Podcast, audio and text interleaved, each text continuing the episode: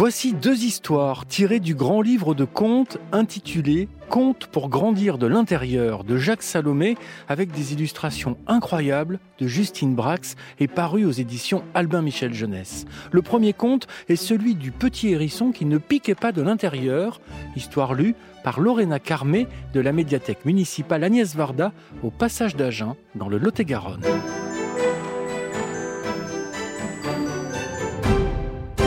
Était une fois un jeune hérisson pour qui la vie avait été difficile jusque-là. La seule chose pour laquelle il semblait vraiment doué, c'était de se mettre en boule. De nombreuses attaques lui avaient appris à se protéger, et il savait se faire tout rond, plus vite que n'importe quel hérisson. À force de se faire agresser, il avait d'ailleurs fini par croire que tout le monde lui en voulait. Bien des êtres avaient essayé de s'en approcher, et s'en était retourné tout meurtri. C'est qu'en plus, il avait aiguisé chacun de ses piquants et prenait même plaisir à attaquer le premier.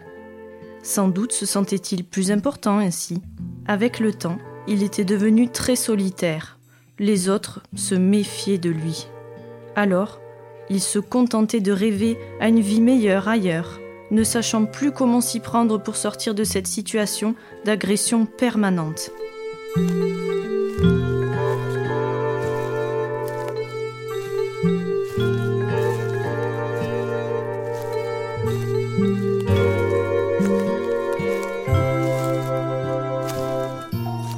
Un jour, qu'il se promenait toujours seul, non loin d'une habitation, il entendit une étrange conversation entre deux garçonnets.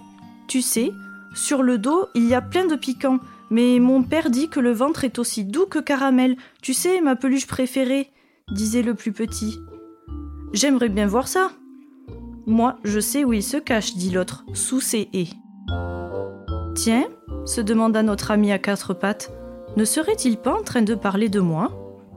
Ces paroles avaient excité sa curiosité. Était-il possible qu'il soit fait d'autre chose que de piquant? Il se cacha dans un coin et regarda son ventre.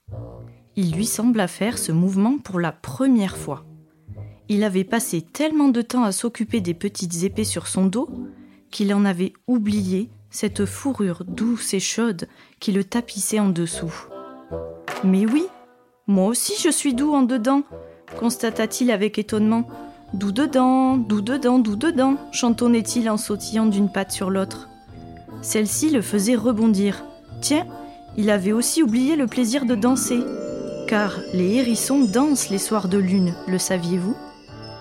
Tout en dansant, il s'était rapproché des deux garçons. Le plus grand disait à l'autre Les renards font pipi dessus pour les obliger à s'ouvrir. On pourrait bien en faire autant. Comme ça, on verrait. Ah non, dit le plus jeune. Je ne veux pas leur faire de mal. Ils sont très gentils. Il faut en apprivoiser un en lui emportant tous les jours un œuf. Les hérissons adorent les œufs. D'accord, mais il faut d'abord en trouver un, dit son compagnon. Le petit animal tendait l'oreille. Cette histoire commençait à beaucoup l'intéresser. Comment? Il existait quelqu'un qui ne lui voulait pas de mal? Après bien des péripéties que je vous laisse imaginer, et aussi des doutes, des hésitations, des peurs et des envies de fuir, notre ami doux dedans, c'est ainsi qu'il s'appelle lui-même, accepta de se laisser apprivoiser. Il passa de moins en moins de temps en boule. Chaque jour, il s'exerçait à montrer sa fourrure. Du coup, elle devenait de plus en plus douce et soyeuse. Et ses piquants, à force d'être délaissés, finirent par s'émousser et devinrent de moins en moins piquants. Ah, que c'était bon d'avoir des amis, et aussi de se sentir si doux.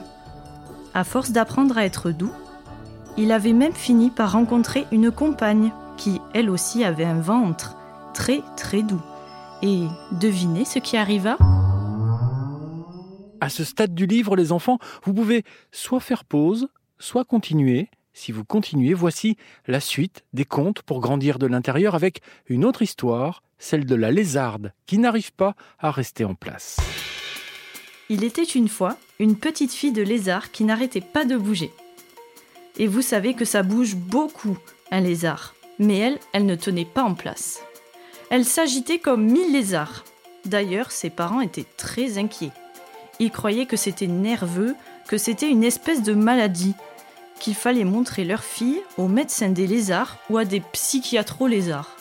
Bref, ils étaient complètement atterrés, c'est-à-dire accablés, inquiets, immobiles, ce qui n'est pas rien pour un lézard. La petite lézarde, elle, continuait à bouger beaucoup, à donner des coups de queue, des coups de patte partout, à grimper n'importe où, à faire des sauts de carpe, ce qui, pour une lézarde, n'est pas peu dire. Ce que les parents lézards ne savaient pas, c'est que la petite lézarde était pleine de doutes. En remuant beaucoup comme cela, elle cherchait sa vérité. Elle cherchait à savoir si ses parents étaient vraiment ses parents. Bien sûr, elle, elle les appelait dans le langage des lézards, papa et maman, mais tout au fond, très caché, il y avait ce doute. Est-ce que mon papa et ma maman sont bien mes parents? En s'agitant, elle tentait de faire la preuve qu'elle n'était pas comme les autres lézards de sa famille. Eux, ils ne bougeaient pas comme cela, ils ne s'agitaient pas de la même façon, ils n'étaient pas aussi nerveux, eux. Vous l'avez compris, cette petite lézarde était vraiment extraordinaire. Elle cherchait dans tous les sens sa vérité. Elle voulait comprendre d'où elle venait. C'était pour ça qu'elle se débattait dans toutes les directions. Je ne sais pas si un jour chacun de ses parents osera lui parler de lui-même. Si son papa osera par exemple lui dire ⁇ Moi, je te vois comme ma fille et je me sens vraiment ton père ⁇ S'il la prendra contre lui et lui fera entendre les battements de son cœur en lui chuchotant pour elle seule ⁇ Là, tu entends mon cœur Tu entends ce qu'il te dit Approche-toi, approche-toi encore, entends-tu? Et la petite lézarde, en mettant son oreille sur le cœur de son papa, entendra. Quoi qu'il arrive, je serai toujours ton papa. Quoi qu'il arrive, même quand tu seras grande, même quand tu seras partie de la maison, moi, je serai toujours ton papa. Est-ce que sa maman osera la prendre contre elle en lui disant Chaque matin, avant de se quitter pour l'école, toutes les deux, on va faire le plein de tendresse on se mettra debout, l'une contre l'autre, sans bouger. On se tiendra très serré, toi et moi. On fera le plein, pour tenir toute la journée en attendant de se voir, le soir. Je ne sais si chacun fera ainsi un pas à sa façon, pour confirmer à leur fille qu'elle est bien leur fille. Car vous ne savez peut-être pas que c'est un doute qui habite beaucoup d'enfants, les arts, et que ce doute s'appelle le mystère des origines.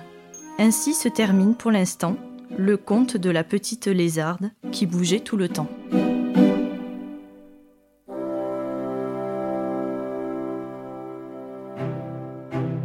Ainsi se terminent ces deux contes à retrouver dans Contes pour grandir de l'intérieur. Il y a cinq contes en tout dans le livre, sous la plume de Jacques Salomé et les dessins incroyables de Justine Brax. C'est édité aux éditions Albin Michel Jeunesse. Vous pouvez retrouver ce podcast et tous les podcasts RTL sur l'application RTL et vos plateformes favorites. À bientôt pour une nouvelle histoire.